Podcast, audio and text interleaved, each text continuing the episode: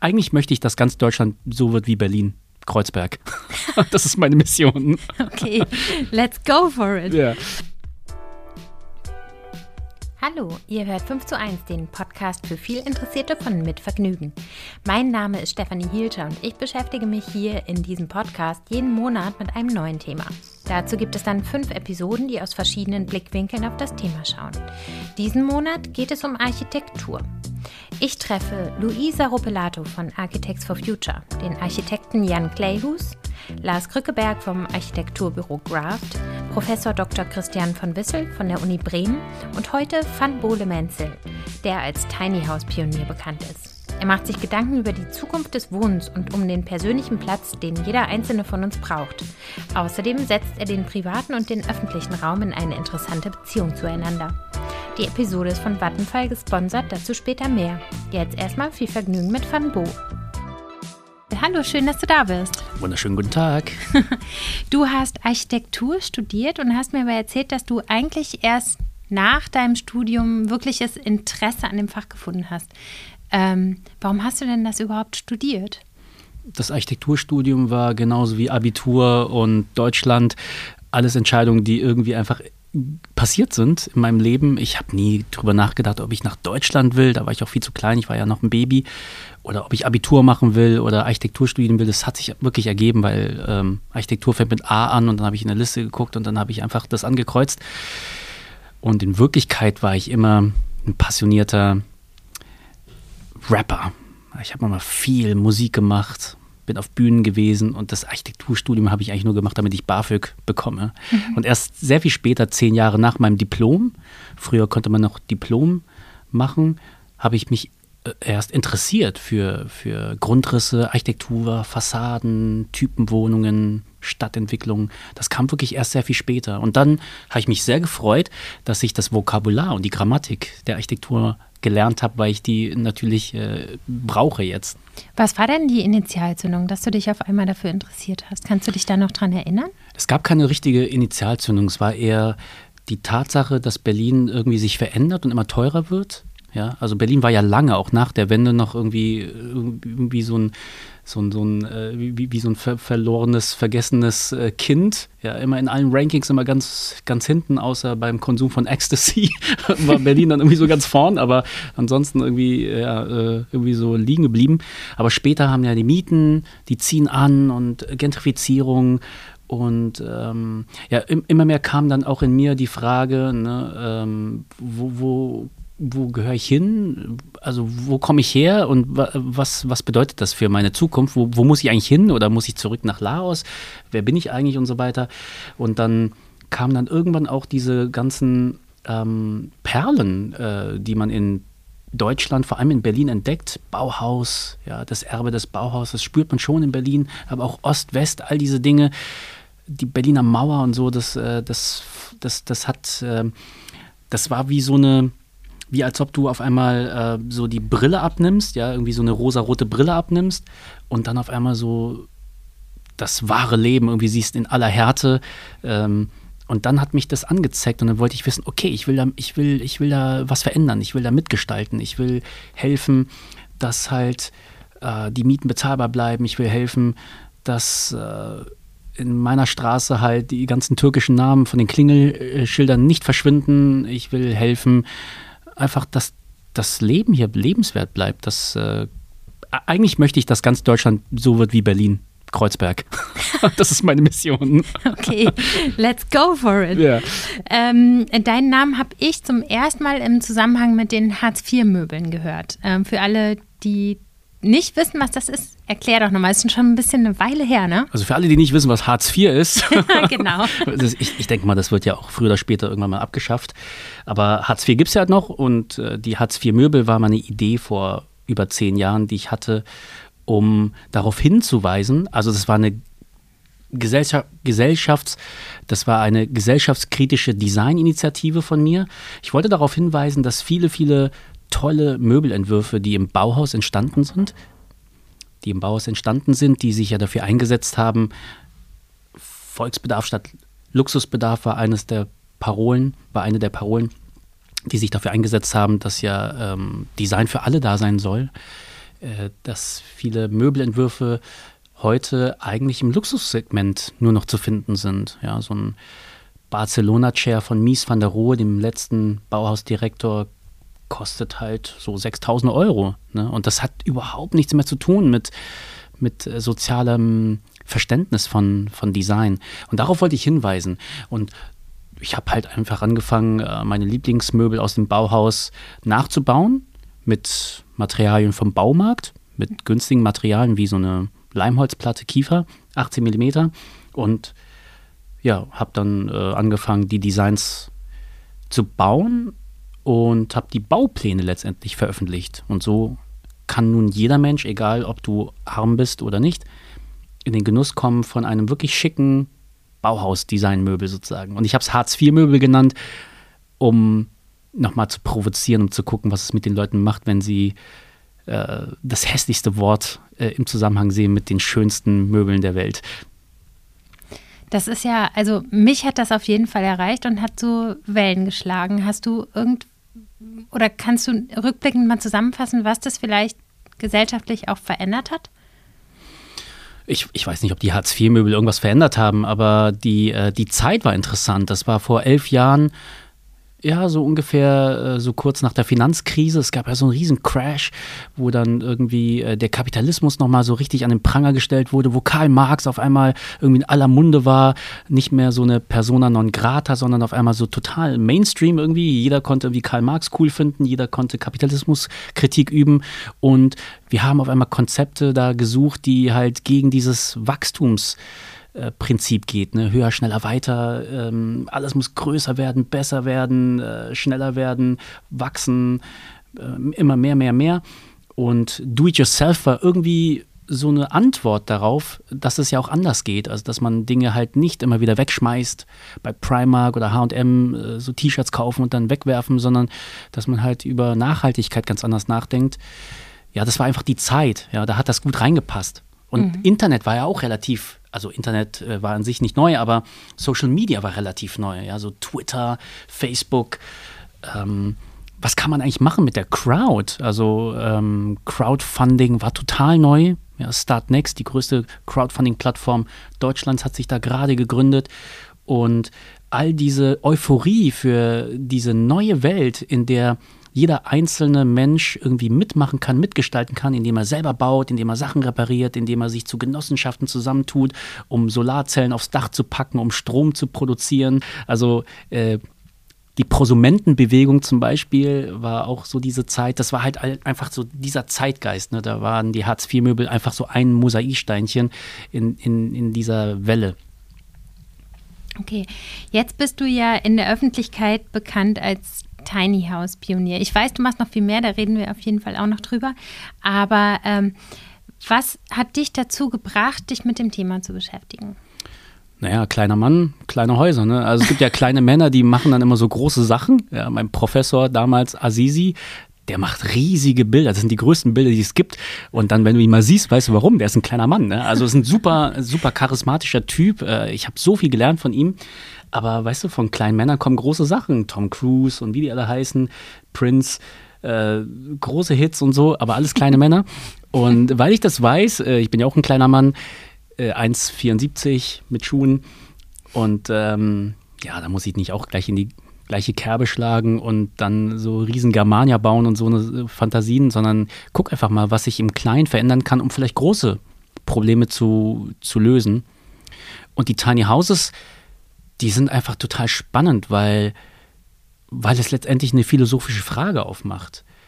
Kannst du wohnen oder Häuser bauen, Raum schaffen, ohne Grund und Boden? Also kannst du ein Zuhause haben ohne eine Adresse? Weißt du, also die Tiny Häuser, die stehen ja auf Rädern, die sind ja beweglich. Ja? Mhm. Also letztendlich schweben sie ja über dem Boden. Mhm. Also eigentlich bräuchtest du gar kein Grundstück zu besitzen, ne, um zu wohnen. Also diesen philosophischen Gedanken fand ich total spannend hinter den Tiny Häusern. Ich weiß, die meisten Leute verbinden mit Tiny Häusern irgendwie so ein schickes, schönes ähm, Holzhäckchen, Hexenhäuschen mit Veranda irgendwie am, am Strand oder in den Bergen und haben so ein Idyll vor Augen. Thoreau Walden hat er geschrieben. Das sind so, so ein bisschen so die, die Projektionen. Das ist aber nicht das, was mich interessiert. Also mich interessiert äh, die Stadt, mich interessiert äh, soziale Nachbarschaft, mich interessiert die Fixerin und der Fixer, äh, Prostituierte, also ja nicht, dass mich jetzt Prostituierte interessieren, sondern halt, du weißt, was ich meine. Also, ähm, dass einfach eine Gesellschaft Diversität beinhaltet mhm. und auch braucht. Mhm. Aber all diese Menschen und Gruppen brauchen Raum ja, in der Stadt. Und gerade in Städten, die halt immer teurer werden. London äh, entwickelt sich ja auch in manchen Teilen zu, zu, so, so einer, äh, zu, zu, einer sogenannten Ghost Town, wo dann nachts einfach, äh, einfach äh, Totentanz ist. Also an, in all, an all diesen toten Plätzen könnte man eigentlich auch schlafen, essen, kochen und äh, leben, wenn es dort Tiny Häuser gäbe. Ja, das ist so die Theorie. Ne? In der Praxis ist es natürlich alles sehr viel komplizierter. Mhm. Aber der philosophische Gedanke da, dahinter, der interessiert mich. Wir unterbrechen das Gespräch kurz für die Werbung. Immer mehr Menschen nutzen aus unterschiedlichen Gründen Meditations- und Einschlaf-Apps. Passenderweise hat Vattenfall eine Spotify-Playlist mit dem knackigen Titel Extra entspannende Energiewende Fortschritt-Tracks kreiert, die bei Sorgen rund um die Themen Klimawandel und Energiewende Erleichterung und Zuversicht schaffen sollen. Mit zahlreichen positiven Fakten und Entwicklungen sowie dem ein oder anderen Augenzwinkern soll die Playlist den Hörerinnen und Hörern vor Ohren führen, welche Fortschritte bereits erzielt wurden und dass es sich lohnt, am Ball zu bleiben. Im Großen wie im Kleinen. Egal ob zum Einschlafen, Meditieren oder mal kurz Pause machen, die Playlist kann vielseitig eingesetzt werden. Ich mag zum Beispiel die wirklich beruhigende Stimme des Sprechers. Ich habe die Playlist in kleinen Häppchen in meinen Pausen durchgehört. Und was mir besonders gut gefällt, ist, dass man wirklich was lernt. Zum Beispiel zum Thema E-Mobilität. Ich glaube, dazu muss ich auch mal eine Staffel 5 zu 1 machen. Die Playlist könnt ihr auf Spotify hören. Den Link dazu gibt es in den Show Notes. Vielen Dank an Vattenfall für den Support und nun zurück zur Folge. Jetzt gibt es ja gerade aktuell ein Projekt, in das du auch involviert bist. Äh, es gibt eine oder verschiedene Brachflächen in Berlin, die genutzt werden sollen, um Tiny Häuser draufzustellen, damit Obdachlose ein Dach über dem Kopf haben. Erzähl doch mal. Es gibt eine Initiative von Caruna, das ist in Berlin die ähm, Organisation, die zum Beispiel die, äh, das, das Obdachlosen Stadtmagazin organisiert und die machen so verschiedene Aktionen. Die haben auch so einen Bus, wo Obdachlose zum Beispiel duschen können und ähm, sind sehr, sehr, sind sehr, sehr bunt, sehr laut, sehr innovativ und einfach wirklich dufte Typen. Und äh, die haben halt äh, in ihren Netzwerken da das wirklich geschafft, unsere Innensenatorin Breitenbach davon zu überzeugen, einen, einen Commonplace zu gründen. Unsere Innensenatorin äh, hat gesagt, dass, dass wir Safe Places brauchen für Wohnungslose und für Obdachlose. Und ähm, ja, und daraus hat jetzt der, der Gründer von Karuna den Commonplace gemacht und das ist noch eine Weiterentwicklung von, von Safe Place. Äh, das ist die Idee, dass halt Obdachlose nicht irgendwo weggesperrt werden oder irgendwo hingetan werden, wo man sie nicht sieht. Ne? Mhm. Also in ähm, ähm, sowas gibt es ganz oft, ja, dass man halt Leute, die unerwünscht sind in der Gesellschaft, einfach irgendwie woanders hinschiebt. In Paris nennt man das Banlieues, ne? das sind die ganzen Araber und Schwarzen und ähm, in Berlin war es ja mal, war es ja mal Kreuzberg, ne? wo die ganzen türkischen Gastarbeiter äh, weggeschoben wurden sozusagen an, an die Mauer, mit dem Rücken an die Wand sozusagen, Kreuzberg.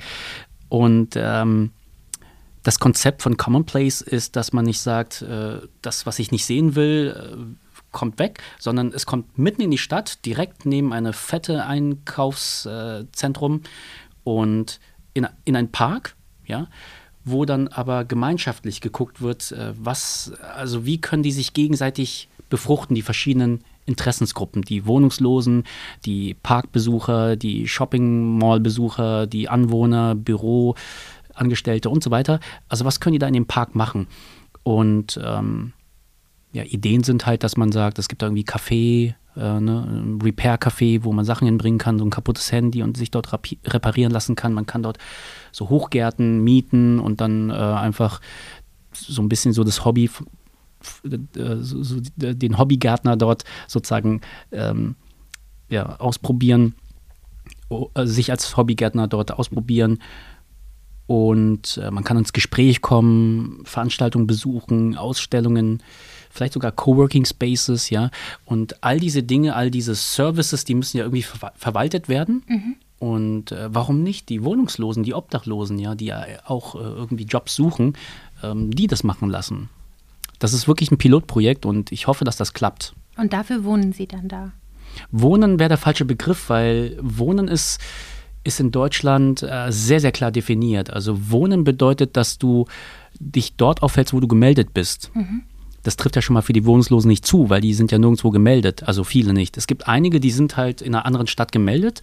Also wir haben zum Beispiel viel zu tun mit unserer Organisation Tiny Foundation, mit Wohnungslosen. Und wir haben zum Beispiel oft den Fall, dass wir mit äh, Menschen arbeiten, die jetzt nicht mittellos sind. Das sind jetzt keine Drogenabhängige oder so. Das ist eine Spanischlehrerin.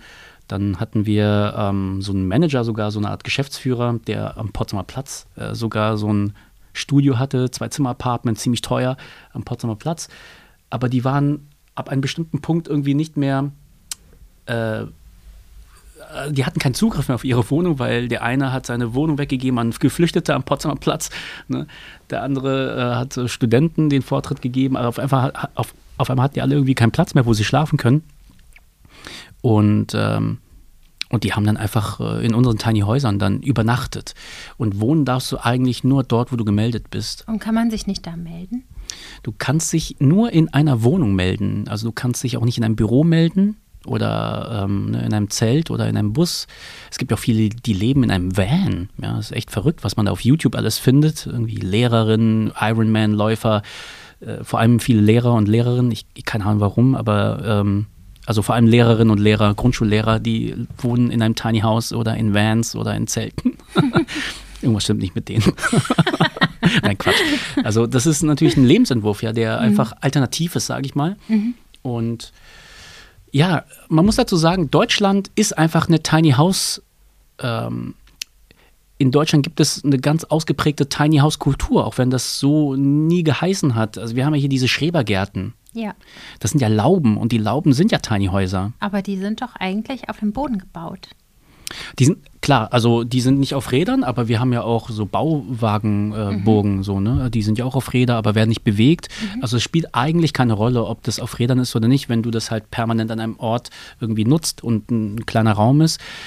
Bedeutet eigentlich nur, dass du die Erkenntnis gewonnen hast, dass das Glück nicht innen ist, in einem Zimmer, sondern das Glück ist eigentlich draußen. Also jeder, der einen Garten besitzt, weiß, der Garten macht mich glücklich, nicht die Laube. Ja. Jeder, der zelten geht, weiß, der Wasserfall macht mich glücklich, nicht mein Zelt. Also ähm, jeder, der mit einem Van unterwegs ist, weiß, ähm, ja, Italien macht mich glücklich und oder Surfer wissen es auch. Äh, ne? Es ist der es ist der Pazifik, der mich glücklich macht, die Wellen und so weiter und jetzt nicht äh, ja mein Bus, in dem ich penne. Also das Leben findet draußen statt. Und das ist eine Erkenntnis. Das ist wirklich eine Erkenntnis, die muss man erstmal haben. Ja? Und die meisten Menschen, also auch äh, meine Kolleginnen und Kollegen, die Architektur studiert haben oder, oder Architekten sind, die gehen immer davon aus, dass das das Ideal ist, dass wir das zu Hause so perfekt machen müssen wie möglich, weil das Ideal ist, drinnen zu sein. Und äh, ich behaupte das Gegenteil. Also wir sollten Städte so bauen, dass wir möglichst selten drin sind und möglichst oft draußen und dort dann eher Räume schaffen, die so sind, dass wir draußen spielen können, arbeiten können, Leute treffen können, Ausstellungen machen können, ähm, uns verabreden können, Meetings und so weiter, beten. Also alles sollte draußen stattfinden, Märkte. Dann müssen die Zuhause auch nicht mehr so groß sein, ne, wenn wir draußen sind. Das stimmt. Und was braucht denn ein Zuhause in deiner Meinung essentiell trotzdem? Ja, wir, wir haben ja viele, viele verschiedene Tiny House Villages, also ähm, temporäre Dörfer gegründet und viele Tiny Häuser auch gebaut. Ja, und äh, ich betreue auch viele, die selber Tiny Häuser bauen und habe mittlerweile einen ganz guten Einblick, was man tun muss, damit Menschen sich wohlfühlen in einem Raum also ich kann es ja eigentlich ganz genau sagen, was, welche Faktoren eintreffen müssen, damit du dich zu Hause fühlst. Mhm. Willst du die wissen? Unbedingt. oh, jetzt oh, keine Verbindung mehr. Schalten Sie wieder ein. genau. ähm, ja, also es sind drei Dinge, die eintreffen und dann bist du glücklich. Das erste ist, du musst es selbst entscheiden. Ja, also du musst es entscheiden, ob du ins Weiße Haus ziehst, nicht dein Mann Donald Trump. Also Melania hat ja so ungern in Washington im Weißen Haus äh, gelebt, so wird das kolportiert, weil sie es nicht entschieden hat. Sie, also hat, hat ja alle überrascht, dass er die Wahl gewinnt. Ne? Und auf einmal musste umziehen, so weißt du, von Manhattan, vom Trump Tower nach Washington. Wer macht sowas freiwillig? Niemand. Also Freiwilligkeit ist das Erste. Du musst freiwillig entscheiden, an dem Ort zu sein, wo, wo du halt da bist. Das zweite ist, du brauchst deinen eigenen Rückzugsraum. Also du brauchst wirklich einen, mit Rückzugsraum, das meine ich wortwörtlich, meine ich wirklich einen Raum, in den du dich zurückziehen kannst, der im besten Fall natürlich ähm, ein Fenster hat, ne? weil, ähm, ja, braucht ein Fenster und eine Tür und ähm, wenn möglich sogar auch noch äh, ne, eine Möglichkeit zu kochen, also eine Küche kann auch eine kleine Küche sein, aber es muss irgendwie die Möglichkeit sein, irgendwie an Wasser ranzukommen, zu kochen. Und wenn möglich sogar auch äh, eine Nasszelle im Sinne von Toilette, Dusche, also wo du halt nach deinen eigenen Hygienevorstellungen dich pflegen kannst. Rückzugsraum. Safe Place, würde man vielleicht auch sagen, wo niemand dich einfach behelligt und stört. Diese beiden Dinge sind schon mal gut, ja, haben schon die meisten Menschen nicht auf dieser Welt, dass sie entscheiden können, wo sie leben. Mhm. Die meisten Menschen werden irgendwo hingedrängt. Ähm, und dann auch noch einen Rückzugsraum eigenen haben auch viele, viele Menschen nicht, vor allem Familien nicht. Ja, also äh, in Familien ist es oft so, dass Geschwister sich ein Zimmer teilen und Ehepartner teilen sich auch ein Zimmer. Man nennt es Schlafzimmer. noch, noch, nicht mal nachts sind die alleine. Also äh, ja, und ähm, das macht aber noch nicht glücklich, wenn du das hast, sondern das dritte ist noch Zugang zu einer Gemeinschaft, die dich so akzeptiert, wie du bist. Mhm. Also Zugang zu einem Raum, wo du einfach äh, anerkannt wirst. Und in Berlin nennt man sowas Eckkneipe. und deswegen ist das so wichtig, ja, mhm. diese, diese Eckkneipen. Ja. Ähm, weil da setzt dich an die Bar und wirst einfach so anerkannt, wie du bist. Mhm. Sehr gut. Bei uns heißt das Wohnzimmer in unserer Familie. Ja, ja, klar. In, in ja. großen Häusern oder Familienhäusern ist es halt die Küche ne, oder das Wohnzimmer. Mhm. Also im besten Fall wirst du da wirklich akzeptiert, so wie du bist. Aber ähm, kann man ja auch nicht immer sich so äh, wünschen, die Familie. Ne? Äh, aber ähm, in WGs kennt man das auch. Also wenn du dein eigenes Zimmer hast, ist schon mal cool wenn du dann äh, akzeptiert wirst, so wie du bist, ist auch cool. Aber ich meine, anders kommst du da nicht rein. Also WGs sind in der Regel sehr homogen. Ne? Also eine Raucher-WG äh, besteht aus Rauchern. Ne? Also wenn du da nicht Raucherin bist, hast du da echt voll, geht's dir schlecht. In einer veganen WG sind alle vegan. Ne? Wenn du da halt gerne Barbecue machst und grillst, dann hast, äh, fliegst du irgendwann raus. Also in, in solchen WGs äh, ist es meistens so eigentlich, dass alles zusammenkommt, alle drei Faktoren, sodass du eigentlich ziemlich happy bist. Mhm. Und deswegen ist es so wichtig, dass Mieten leistbar sind.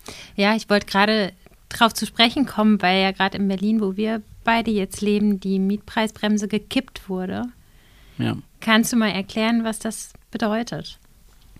Ich muss ganz ehrlich sagen, dass ich ein bisschen traurig war, als ich diese News gehört habe, dass dieses wirklich revolutionäre Projekt von Rot-Rot-Grün leider an so einer Formalie hängen geblieben ist. Also wirklich total blöd. Also ich weiß auch nicht, was sie da gemacht haben. Das, ich, das kann man doch lösen. Also erstens mal, okay, die haben verschiedene Gutachten natürlich im Vorfeld auch ähm, äh, machen lassen, um zu gucken, ob das recht, rechtens ist. Ja, wer die Kompetenz hat, sowas, so ein Gesetz auf die Beine zu stellen. Ähm, ja, das Gericht hat jetzt gesagt, nein, nicht Berlin hat die Kompetenz, sondern äh, sozusagen Angela Merkel muss es machen, der Bund. Und das Zweite, was, was halt dort äh, nicht so gut gelaufen ist, ist natürlich ähm, mit diesem Experiment, was wirklich sehr, sehr innovativ und radikal und, und neu ist, ähm, nicht drüber nachzudenken, wer denn eigentlich dann am Ende sozusagen die Zeche zahlt. Ja, also für dieses tolle Experiment äh, ich wurde ja nicht gefragt als Mieter, ne, ob ich da mitmachen will. So, das, das wurde über meinen Kopf hinweg entschieden, aber ich muss jetzt auf einmal jetzt äh, das Geld nachzahlen. Das ist natürlich irgendwie blöd.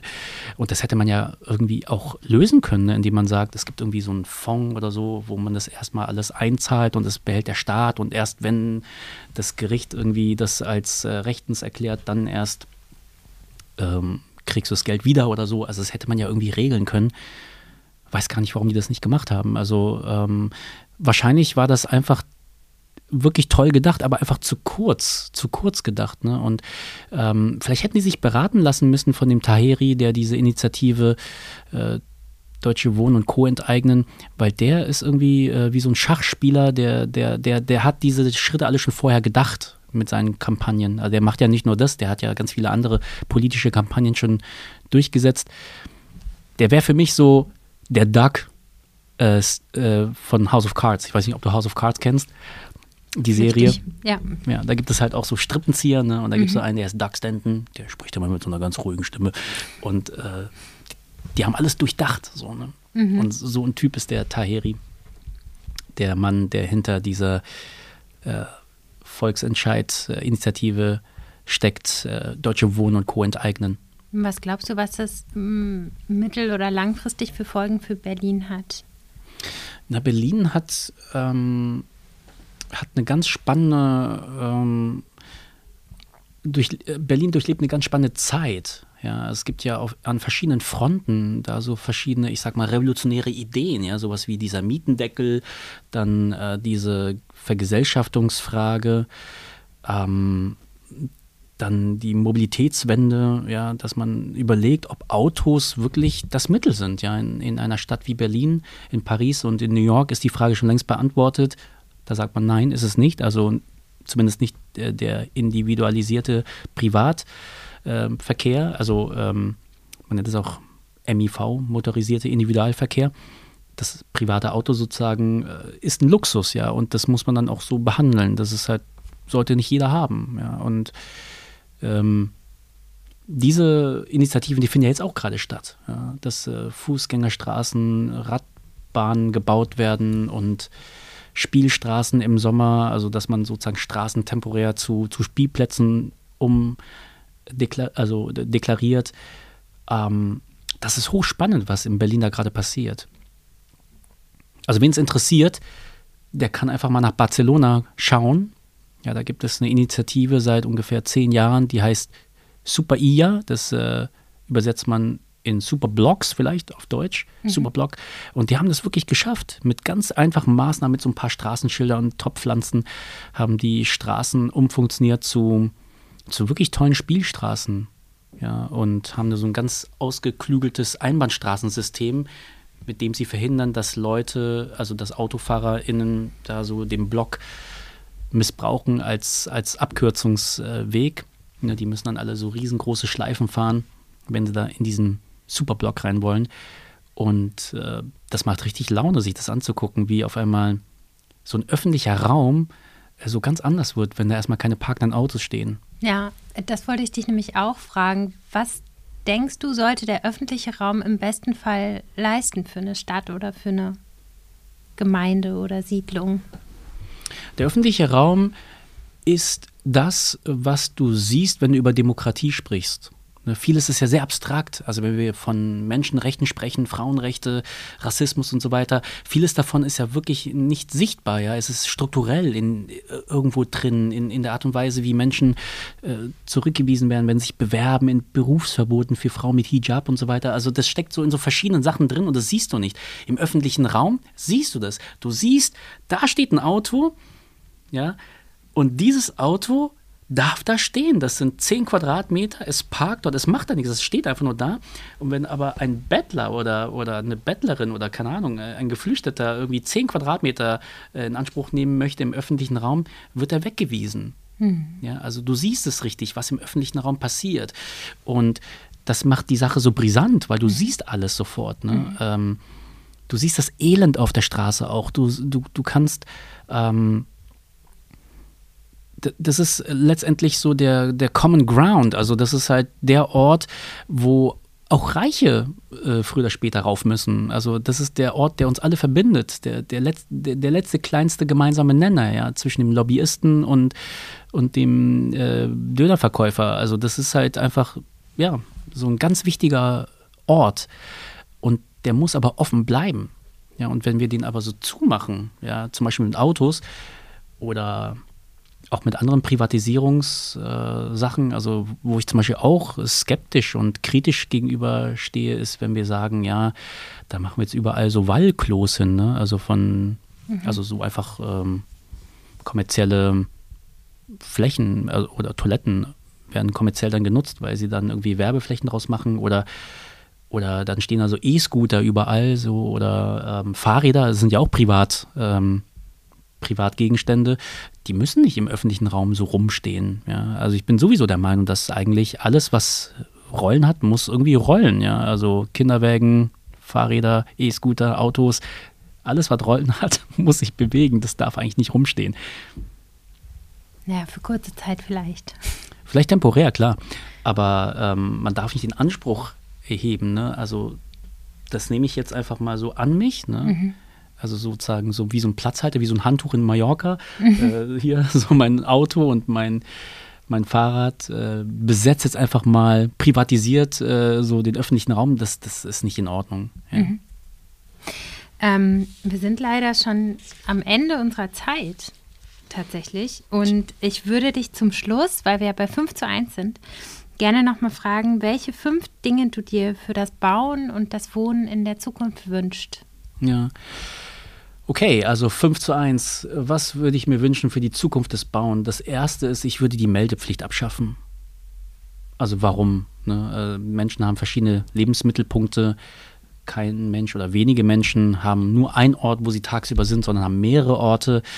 Deswegen macht, das, macht dieses Melde, diese Meldepflicht äh, eigentlich keinen Sinn mehr. Ne? Man kann ja Leute mittlerweile auch tracken oder einfach eine E-Mail schreiben, dann, dann, dann äh, kriegen die auch deine Nachrichten. Also das Finanzamt muss sozusagen keine Angst haben, wenn, wenn die Leute nicht mehr dort schlafen, wo eigentlich ihr Briefkasten ist. Das zweite, ich würde ernsthaft darüber nachdenken, Beton als Stoff, ja, ähm, als das zu sehen, was es ist es ist der Krebs unserer Bauwirtschaft. Das Ding ist einfach Sondermüll am Ende und die Herstellung ist wahnsinnig energieaufwendig. Es wird so viel Sand verbraucht und davon haben wir ja zu wenig.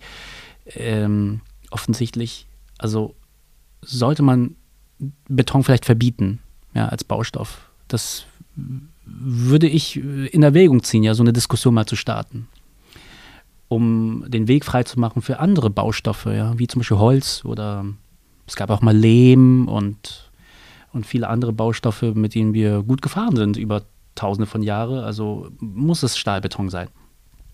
Das dritte, was ich, was ich äh, mir wünschen würde, ist äh, mal darüber nachzudenken, ob das Sinn macht, diese vielen Funktionen, die heute noch äh, ja normal sind in, in, den Bebauungsplänen und Flächennutzungsplänen, äh, die zu trennen. Also ist es, ist es noch zeitgemäß zu sagen, ja, das ist ein Wohngebiet, das ist äh, ein Industriegebiet, das ist Büro, das ist Kulturgebiet. In, in Berlin haben wir ja sogar eine Insel, die, die, Museumsinsel, wo nur Museen sind.